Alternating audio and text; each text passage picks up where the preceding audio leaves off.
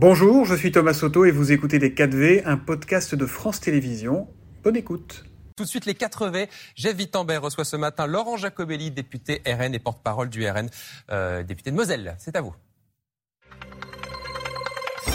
En effet, bonjour Laurent Jacobelli. Bonjour. Merci d'être avec nous ce matin. Que ferait votre parti, le Rassemblement national, s'il était aujourd'hui aux affaires pour, euh, euh, face à ce mouvement de grève déclenché euh, à la veille de Noël, qui paralyse beaucoup de Français, qui met en colère beaucoup d'usagers mais qu'est-ce que vous feriez si vous étiez au gouvernement aujourd'hui? Vous savez, c'est un travail euh, de long terme qui n'a pas été fait. D'abord, renouer le dialogue social, essayer de faire en sorte que nos services publics se sentent enfin considérés par le gouvernement. C'est vrai euh, pour les transports et notamment la SNCF. C'est vrai pour l'hôpital, c'est vrai pour la police, c'est vrai pour la gendarmerie, c'est vrai pour nos pompiers. Bref, on a un peu le sentiment d'un abandon du service public par le gouvernement qui aboutit à des situations inextricables comme celles que l'on vit aujourd'hui. Permettez-moi euh, d'avoir une pensée pour ces 200 000 voyageurs qui ne pourront pas prendre leur train, rejoindre leur famille après deux années de Covid. Ce sont des situations personnelles parlons terribles. des voyageurs et des grévistes. Ont-ils raison de faire grève selon vous?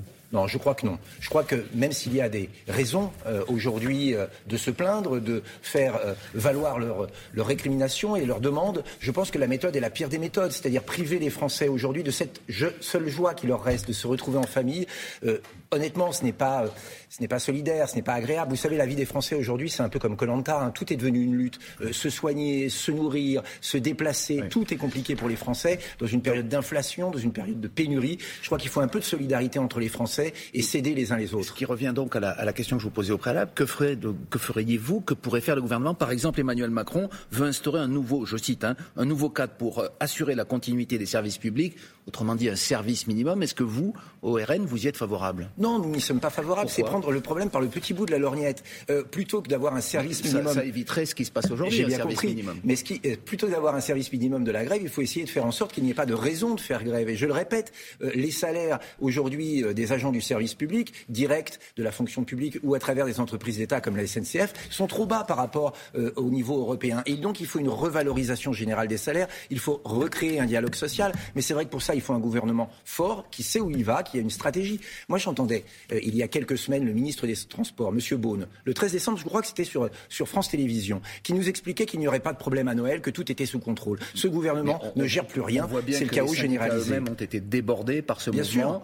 Sûr. Euh, lorsque vous dites finalement c'est le gouvernement qui en est responsable. Non, je dis que le gouvernement n'a pas anticipé, vous justifiez pas géré. néanmoins ce mouvement. Oui, mais vous le comprenez. Je ne le justifie pas. Je pense que la méthode n'est pas la bonne, mais je pense que sur le fond, il y a effectivement un problème euh, d'organisation du travail et de salaire pour un certain nombre euh, de euh, professions du service public. Alors, vous parlez des salaires. Est-ce que ces revendications qui sont exprimées aujourd'hui, elles sont selon vous un avant-goût de ce que l'on va peut-être connaître dans les prochains jours, les prochaines semaines avec la réforme des retraites qui prévoit notamment euh, la fin des régimes spéciaux euh, dans les transports et notamment à la SNCF. Euh, le moins qu'on puisse dire, c'est que le gouvernement de Mme Borne est aveugle et sourd. Il ne comprend pas ce qui va se passer dans notre pays. La réforme des retraites est inique. C'est casser un modèle historique que la France porte depuis la fin de la Seconde Guerre mondiale. Imaginez qu'au moment où un Français sur deux arrive à l'âge de la retraite en étant soit chômeur, soit en invalidité, on va décaler l'âge de la retraite. Ça n'a aucun sens économique et ça n'a aucun sens social.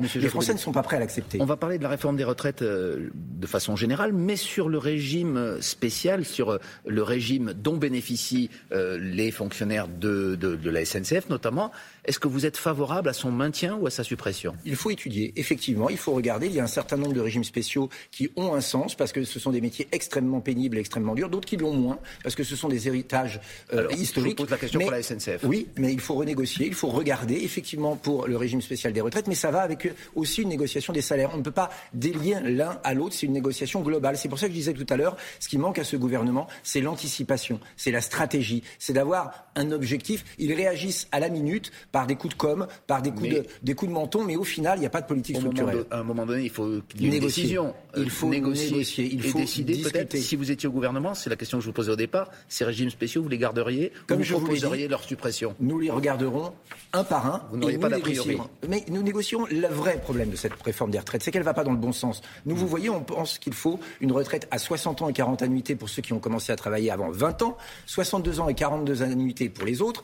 Il faut donc réduire le nombre d'annuités et non pas les augmenter. L'état financier le permet et c'est l'esprit de notre régime fraternel de retraite. D'autres partis que le vôtre, euh, à gauche, euh, il y a les syndicats aussi qui sont opposés à cette réforme des retraites. Ça veut dire que vous aussi, vous pourriez descendre dans la rue comme eux euh, au mois de janvier pour dire non à la réforme? Vous savez, nous, notre méthode, c'est plutôt de faire avancer nos idées euh, euh, à l'Assemblée nationale et au Parlement. Non, nous ferons des contre-propositions, euh, nous ferons des motions de censure si Mme Borne revient encore avec un 49-3, mais c'est au Parlement que ça se joue. moi, je comprends les gens qui manifestent, mais nous, notre rôle de parti politique, qui mm. nous apprêtons à, à, gouverner le pays, c'est de faire bouger notre nation par les institutions. Pourquoi elle n'est pas nécessaire, cette réforme, selon vous, vous Souvent, vous vous appuyez sur les prévisions du Conseil d'orientation des retraites, mais qui prévoit un léger déficit du système, mais aussi euh, une baisse structurelle du niveau de vie des retraités à l'avenir. Est-ce qu'il n'y a pas donc une nécessité néanmoins de réformer le système? Je rappelle que le gouvernement veut porter la pension à 1200 euros minimum. Il y a nécessité de réformer le système, vous avez raison. Mais une fois encore, pas en faisant payer le prix de ces réformes aux seuls Français qui sont finalement les victimes en bout de chaîne euh, d'une mauvaise gestion. Pourquoi est-ce que le corps, le comité d'orientation des retraites, prévoit ce trou dans la caisse pendant quelques années? Pas longtemps d'ailleurs, hein, ça revient vite à l'équilibre. Ça dépendra aussi ah, des, chiffres Exactement. de la croissance. Parce qu'il prévoit, il prévoit une baisse de la productivité et une baisse de la natalité. Eh bien, c'est sur ces deux causes-là qu'il faut travailler. Il faut relocaliser les emplois en France, il faut un patriotisme économique pour recréer des emplois et il faut aider les familles à avoir des enfants,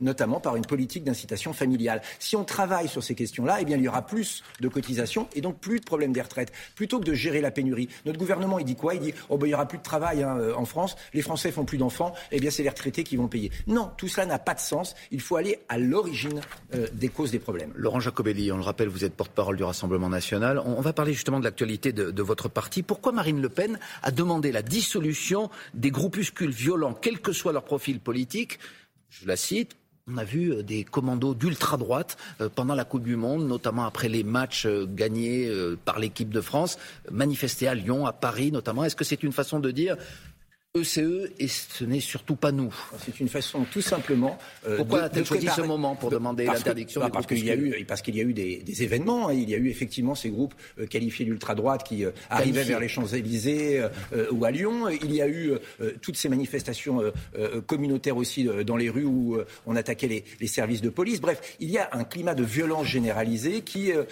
issu d'un sentiment d'impunité puisque jamais derrière la justice n'agit en mettant ces gens-là en prison. Eh bien, il faut aujourd'hui agir en amont. Tous les groupes violents quelle que soit leur couleur politique, doivent être dissous. C'est vrai pour les Black Blocs, c'est vrai pour les groupes d'ultra-droite dont vous parlez. Pourquoi? Bah, Pour prévenir plutôt que guérir. C'est une forme de sagesse et c'est surtout dire non, nous ne nous habituerons pas à la violence. Vous savez qu'il y a des personnalités, notamment un député de la France Insoumise, qui voient un lien entre la montée de ces groupes d'ultra-droite et votre présence à l'Assemblée nationale. Je sais que Marine Le Pen a demandé euh, un procès en diffamation contre le député qui a dit cela, mais néanmoins, euh, des propos comme ceux de votre collègue Grégoire de Fournas, qui avait dit qu'il retourne en Afrique dans l'hémicycle. Est-ce que ça ne libère pas la parole de, euh, d'éléments plus radicaux euh, oh qui...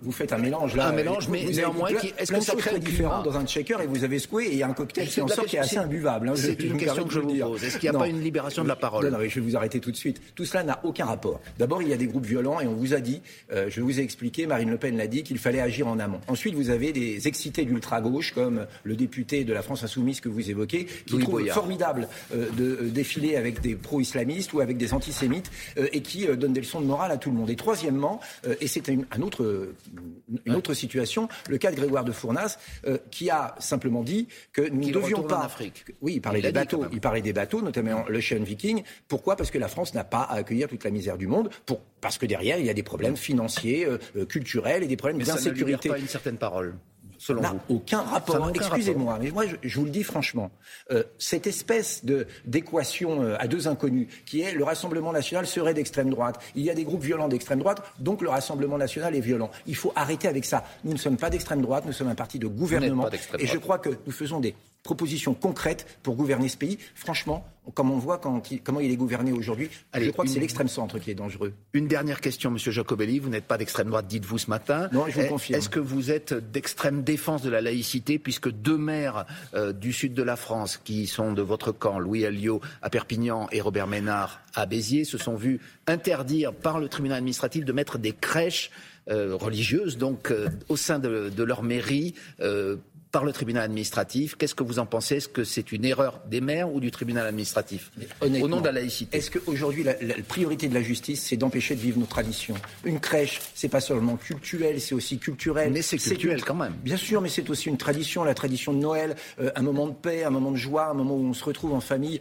Mais fichez-nous la paix. Arrêtons de traquer comme ça tout ce qui fait notre originalité, notre culture, cette espèce de wokisme ambiant où nous serions des individus sans histoire, euh, sans passé, sans tradition, euh, sans culture. Tout ça, il faut arrêter. Oui, nous sommes de tradition euh, catholique et chrétienne. C'est comme ça. C'est devenu notre culture et ça, s'accepte et ça se fête. Et d'ailleurs, ça se fête dans la laïcité avec des gens de toutes origines, bien évidemment. Eh bien, c'est ce que vous avez dit ce matin. Merci beaucoup, Laurent Jacobelli, porte-parole du Rassemblement national, député de la Moselle. Suite de Télématin, merci. C'était Les 4V, un podcast de France Télévisions. S'il vous a plu, n'hésitez surtout pas à vous abonner. Vous pouvez également retrouver tous les replays en vidéo sur France.tv.